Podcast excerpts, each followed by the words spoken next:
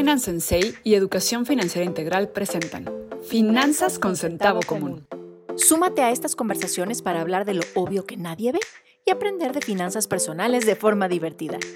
Platicamos riendo de lo que damos por hecho que sabemos que en realidad no sabemos. Tal vez sabes usar tu dinero, pero siempre se puede estar mejor. Saber más nunca está de más. Bienvenidos.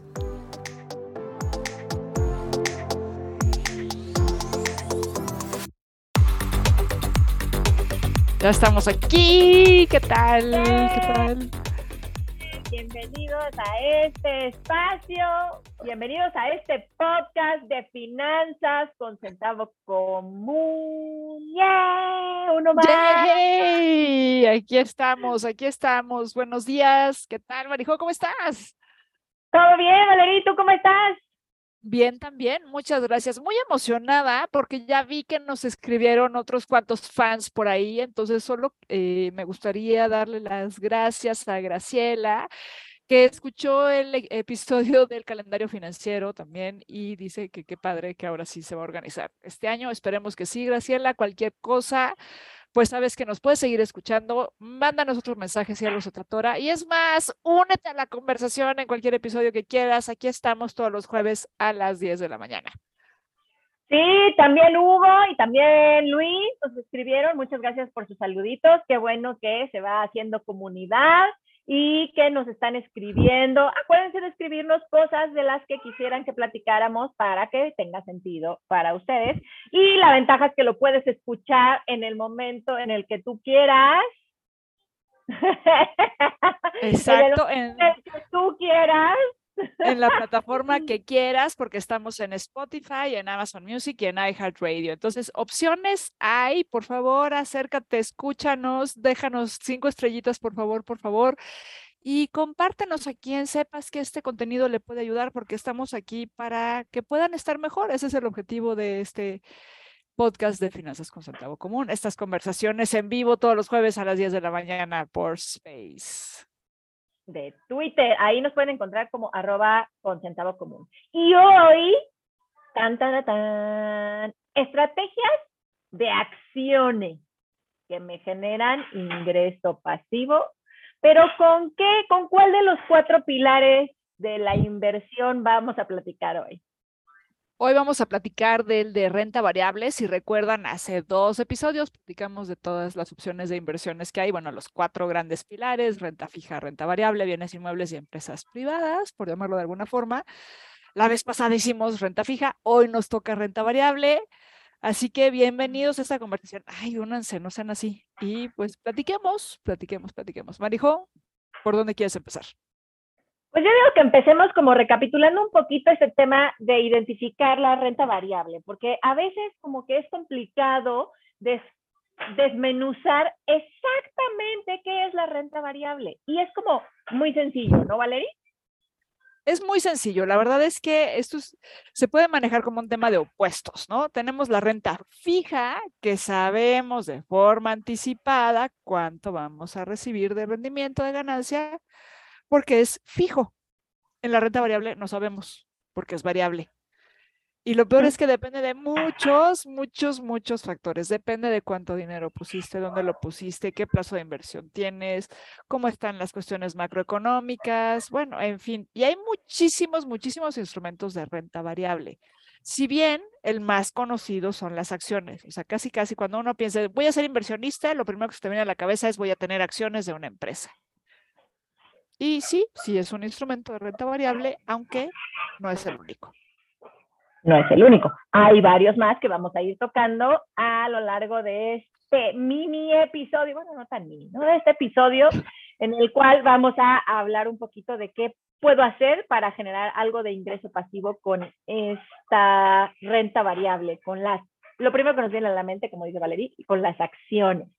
Es cierto que muchas cosas dependen de, de de qué cantidad de dinero pusiste, cuánto está moviéndose el mercado, con los factores este, macroeconómicos y demás, pero mucho depende de las acciones particulares que haga cada una de las empresas, porque ese rendimiento lo sabemos una vez que la empresa da a conocer sus estados de resultados, su cierre trimestral, es trimestral, ¿no? O cuatrimestral, ya no recuerdo bien, pero creo que es trimestral, en donde dicen, ay, si ganamos, que creen inversionistas? Les toca un pedacito. Ay, inversionistas no ganamos, que creen? No les toca nada, ¿no? Entonces, eh, normalmente a lo largo del año se hace como un promedio y puedes saber más o menos qué tipo de rendimiento obtuviste de esa acción durante un año. Normalmente este tipo de inversiones no son como para, pues pongo mi dinero ahorita y lo saco mañana y lo meto pasado y lo saco otra vez mañana o sea, eso no es así. El tema de renta variable normalmente tiene un horizonte un poquito más largo. Idealmente, un año, mucho mejor si es muchos más años, pero por favor no lo hagas trimestral, o sea, no, no porque la empresa saque su reporte trimestral, tú digas, ah, pues sí ganó, le sigo, o no ganó, lo saco, ¿no? Sino que son espacios que requieren un poquito más de horizonte. Y yo te decía que un año, porque en un año puedes ver más o menos o tener un cálculo aproximado de cómo se comportó esa acción durante un año. Claro que puede haber años buenísimos y años pésimos, pero puedes tener al menos un parámetro para decir, ok, esto va a ser un poquito de más largo plazo, o de plano esto de las acciones no es para mí, no entiendo nada, sáquenme de aquí, por favor. Exacto. Si tú vas a decidir comprar acciones de una empresa, sí te recomiendo que cheques muy bien de qué empresa se trata y no te vayas a donde va todo el mundo. O sea, no digo que no compres de Apple o de Amazon, que es así como lo más popular, pero fíjate bien en el sector, de qué se trata lo que hace esa empresa en ese sector. Si bien dice Marijo, al menos un año, pues podríamos estar hablando de horizontes de tres a cinco años, estar viendo los reportes. O sea, sí requiere una inversión de tiempo de tu parte también para que sepas en qué te estás metiendo.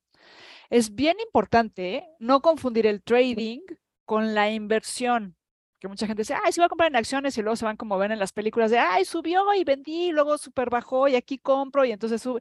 O sea, es cierto que hay ciertas acciones que sí se movilizan, o sea, en márgenes muy amplios durante el día o quizá en una semana o quizá en un mes, pero eso no es invertir, eso es hacer trading y eso es una actividad de casi, casi 24 por 7.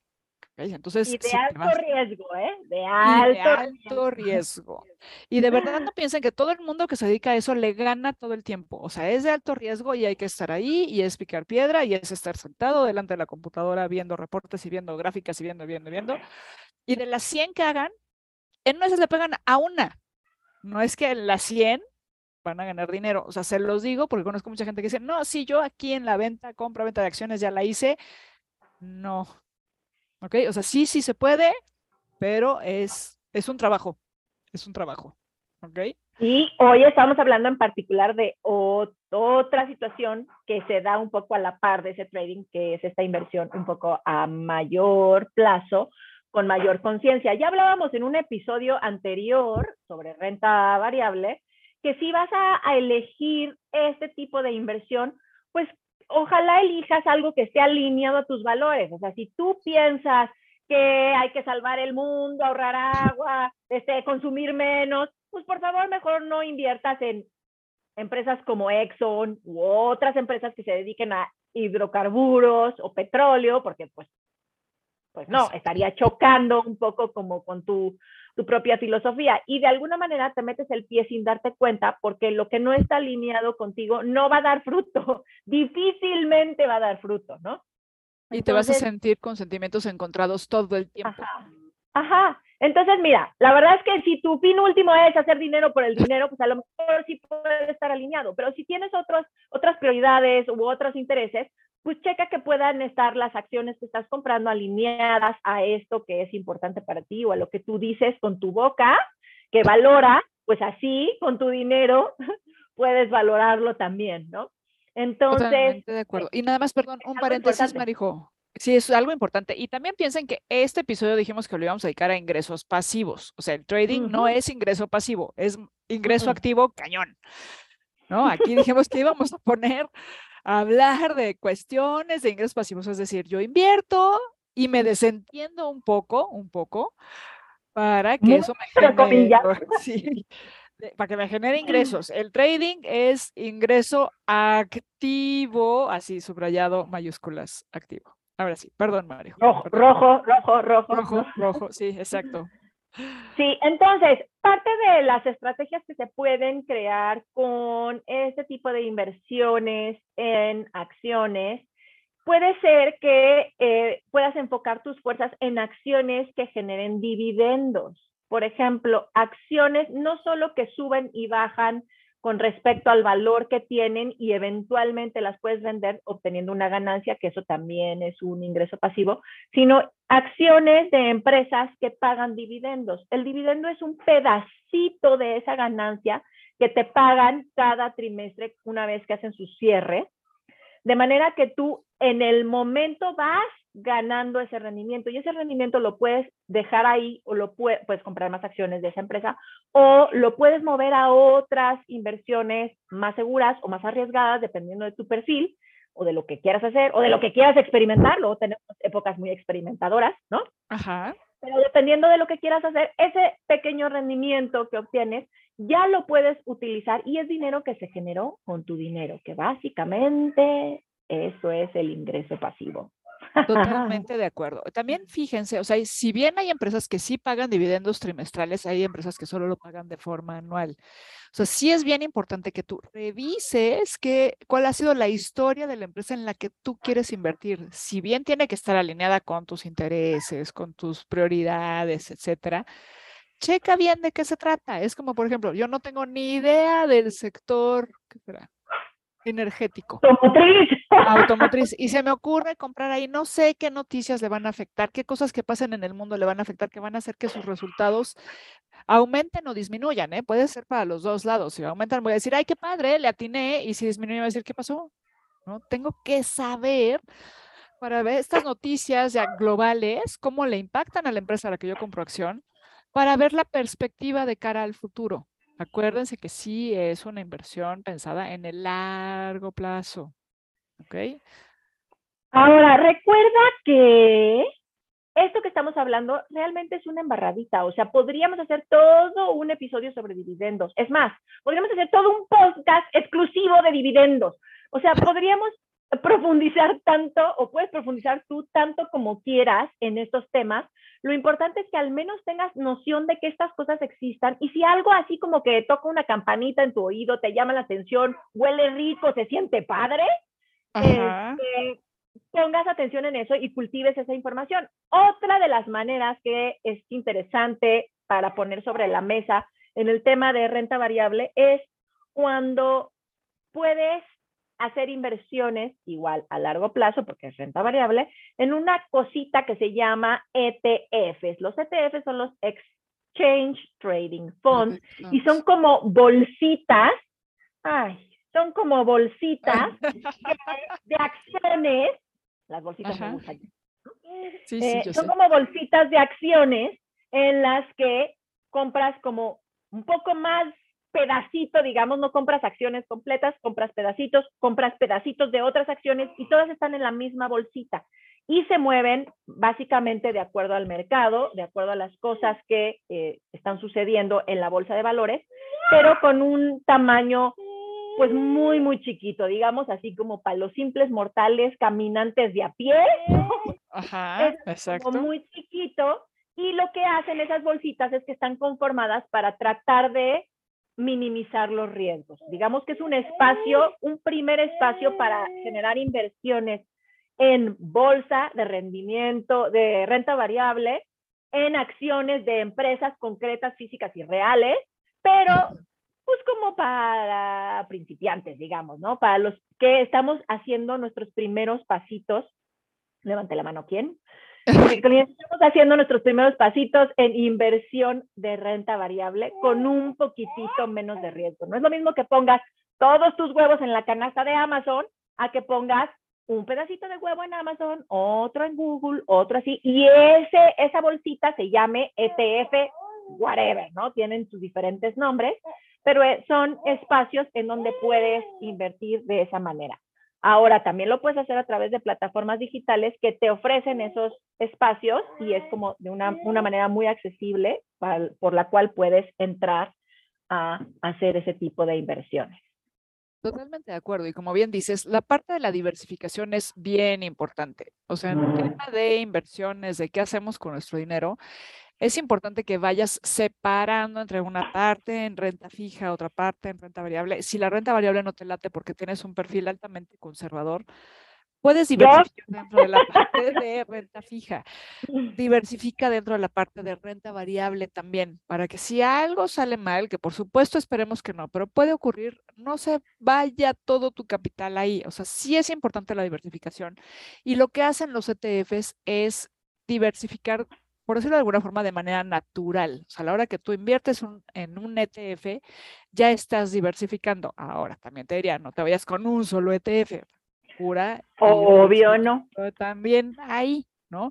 Hay de muchísimos, muchísimos tipos. ¿Ok? Sí es una chambita investigarle. Pero sí vale la pena. La verdad es que vale la pena porque con un poco de suerte vas a ganarle a la inflación, por lo menos. Ojalá ganarle al mercado, pero por lo menos ganarle a la inflación, que ahí es donde garantizamos que nuestro dinero, nuestros rendimientos no pierdan poder adquisitivo en el tiempo. Sí, todo eso es importante. Acuérdate, podríamos hacer todo un episodio, todo un podcast de mil episodios sobre ETFs, pero no es la intención aquí. Aquí la intención es que puedas tener algunas ideas y, por supuesto, profundizar en lo que tenga más sentido para ti, en lo que tenga más eh, emoción o interés para tus proyectos y tus prioridades, ¿no? ¿Qué otras cosas hay que podemos hacer en renta variable? Pues mira, otra cosa que hay y que también es más o menos común es la parte de las divisas, ¿no? O al menos era muy común para la gente de mi generación, nuestra generación, que pensaba, o sea, sí, voy a comprar dólares y con eso voy a tener como es una gran inversión tener el dinero en dólares. Eh, no es precisamente una gran inversión tener dólares en efectivo guardados en tu casa, pero la parte de las divisas se considera una inversión en renta variable porque claro, nadie sabe en qué momento el tipo de cambio va a subir, va a bajar o qué le va a pasar, ¿no? Ya lo estamos viviendo en esta época que ahorita va como de bajada, eso es la verdad. Llama la atención, o sea, qué padre, no estoy diciendo que no esté bien, qué bueno para los que quisiéramos comprarnos algunas cosas en dólares, pero que igual qué malo para los que están haciendo exportaciones, porque entonces están recibiendo menos dinero a cambio de su producto. Entonces es cuestión de ver cómo varios lados de la moneda y entender que no porque haya inversiones en divisas o puedas poner tu dinero ahí, le vas a ganar. El tipo de cambio no puede moverse de manera dramática en el corto plazo. O sea, necesita pasar algo súper extraordinario, pandemia entre paréntesis, para que el tipo de cambio tenga movimientos fuertes para que tú puedas tener un rendimiento que digas, ah, es que sí le gané, o sea, sí le gané un 10%, un 15%, un 20%. La verdad es que no. los, el desliz de, eh, de, las divisas suele ser pequeñito, ¿no? O sea, es como 0.5%, 0.15, quizá un día un 1, si acaso. Si acaso. Y tener el dinero en efectivo, la verdad es que tienes que fijarte en el spread. El, ¿Qué es el spread? Es la diferencia entre el precio de compra y el precio de venta. Entonces, la parte de dineros, divisas en efectivo como tema de inversión, no te lo recomiendo. Y ojo, quedamos que estamos hablando de ingresos pasivos con renta variable. Entonces, tampoco Este ejercicio de renta variable no aporta mucho ingreso pasivo al respecto, ¿no? Eh, aporta seguridad y yo diría, si eres conservador, entonces a lo mejor sí puedes tomarlo en cuenta. Pero si lo que estás buscando, que es un poco lo que estamos hablando en este episodio, buscar ingresos pasivos, no es la mejor opción esta parte del Forex Exchange. Exacto. Y ojo, que también hay ETFs que están como atados a la divisa que ahí medio te puede ayudar porque los spreads en temas de lo que se llamaría como transferencia eh, son más chiquitos que lo que tienes en venta, mucho más pequeños. Sigue existiendo el spread, pero el spread es un poco más pequeño.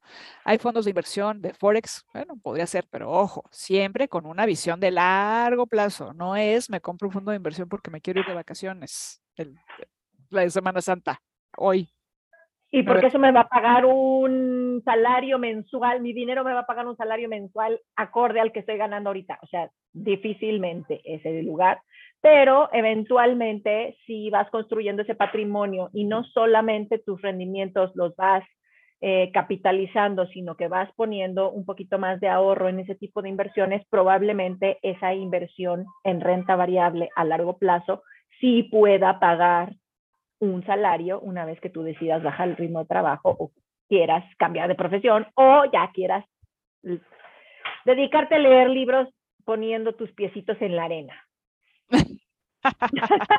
Así es. Otra opción que hay por ahí es el tema de las materias primas o commodities, ¿no? Podrías invertir en temas de precios de trigo, de café, de maíz, bueno, en fin, materias primas en general. Igual hay que saberle, igual es un tema a largo plazo, pero también está esa opción, ¿no? Sí, y todas esas opciones, te digo, las puedes revisar en las bolsitas de ETFs. Hay bolsitas de ETFs, bueno, hay ETFs, no son el ETF es una bolsita. Hay ETFs de todos los tipos, incluso se están abriendo nuevos ETFs con visión eh, eh, de, digamos, verde, ¿no? Como le llaman, de empresas verdes que están trabajando por la renovación de la naturaleza, de los manglares, de espacios que permitan, de empresas que permitan eh, reciclar, reconstruir. Entonces ya empieza a haber como mucho movimiento también en bolsa y en estos espacios, estas bolsitas ETFs, sobre este tipo de acciones en empresas. Entonces, hay de todo para todos. La verdad es que no porque no esté invirtiendo en Amazon y en Google, puede, es, es posible que no esté ganando. Claro, incluso hay empresas que son como muy calladitas, muy silenciosas, pero tienen 150 años en la bolsa, de la bolsa no, mexicana de valores no, en la bolsa de Nueva York y han generado un montón de rendimiento y beneficio para muchas personas. Y esas empresas calladitas de repente pueden ser interesantes de observar, ¿no? Totalmente de acuerdo. Es cuestión de que te metas y que investigues. Si de veras te interesa esta parte, pues hay que empezar a rascarle. Piensa bien a qué le vas a dedicar tu tiempo. ¿no? Cada quien en el tema de inversiones de renta variable, sí conviene que le empieces a dedicar a ver qué te interesa saber, cómo lo quieres hacer. Y tampoco se trata de meter todo tu dinero ahí. Ve investigando y ve probando, como bien dice Marijo, a veces de ir metiendo el dedito en el pie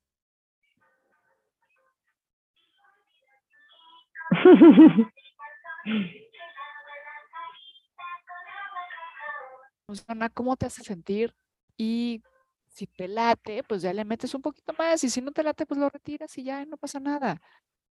Ahora, otra opción es, yo no quiero aprender nada, puedo contratar un gestor de fondos, puedo contratar una empresa que se dedique a esa gestión de fondos, yo pongo mi dinero y ellos son los expertos que saben cómo operar esos fondos mutuos o esos eh, fondos en acciones o todo ese tipo de cuestiones financieras. Ellos son expertos, ellos sí son los que están sentados en la computadora generando ese ingreso activo, como dice Valerie, pero ellos son los expertos y puedes tener apoyo por comisiones relativamente baratas, entre comillas, para que alguien sí opere tu dinero, sí pueda generarte esos rendimientos, sí pueda ayudarte a conseguir esos ingresos pasivos sin que tú seas el que esté metido en la computadora. Ahora, que solicites la ayuda de alguien no quiere decir que te laves las manos y te quites de responsabilidad, porque al final de cuentas sí es tu responsabilidad. Es importante que entiendas lo que está haciendo esa persona que contratas. Pero lo que sí te quiero decir es que esas personas sí son asesores especializados en todo este tipo de movimientos y puedes tener ayuda de algunos de ellos. Y puedes incluso acceder a programas o fondos situados en Nueva York o en Londres o en otras partes del mundo, dependiendo de la expertise del gestor eh, que, que, opera esos fondos, ¿no? Incluso, por supuesto, hay quien opera solamente aquí en México y está bien, o sea, hay cosas muy interesantes aquí en México. De hecho, México es uno de los países que paga buenos rendimientos en general, en renta fija, en renta variable. O sea, lo que hace México, la verdad, sí tiene buen eh, ruido o buen lugarcito en el mundo de las inversiones. Entonces, si eres nacionalista y te gusta apoyar las empresas mexicanas, también la Bolsa Mexicana de Valores es una buena opción. Y también hay gestores de fondos que lo pueden hacer por ti en la empresa de valores, ¿no? No solo lo tienes que hacer tú, porque la verdad es que yo a veces lo pienso y digo, sí, sí es abrumador, o sea, no manches, yo ahorita me voy a poner a aprender cuál acción quiero comprar, porque qué tal si... No, o sea, no. Yo no, pero sí puedo confiar en alguien que sea sólidamente constituido, que me pueda dar esas opciones, ¿no? Por supuesto, si quieren saber de más opciones, le preguntan a Valerie. o a Marijo le preguntan. O a Marijo. Y así sabemos, y así aquí los vamos a dejar el día de hoy. Exacto, con el gusanito de que quiero saber más de alguien que me ayude, ¿no? Exacto, y se vale, como ya bien dijo Marijo, se vale, no tenemos que ser, saber todo de todos. Exacto. Todo, de todos, todo el tiempo, bueno, en fin. No. Entonces, no. Pues muchas gracias por habernos escuchado. Recuerden mandarnos más comentarios de qué quieren que hablemos, etcétera, a finanzas con gmail.com o en el Instagram finanzas con centavo común y nuestras cinco estrellitas en el podcast. Y muchas gracias por escucharnos. Ojalá nos acompañen la próxima vez en el space de Twitter.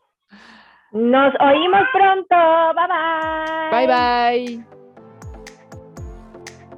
Nos puedes encontrar en Spotify, puedes seguirnos en Instagram o escribirnos a finanzasconcentavocomún.com. Recuerda que si quieres sumarte a estas conversaciones en vivo, deberás seguirnos en Twitter en arroba común para recibir la notificación del space los jueves a las 10 de la mañana.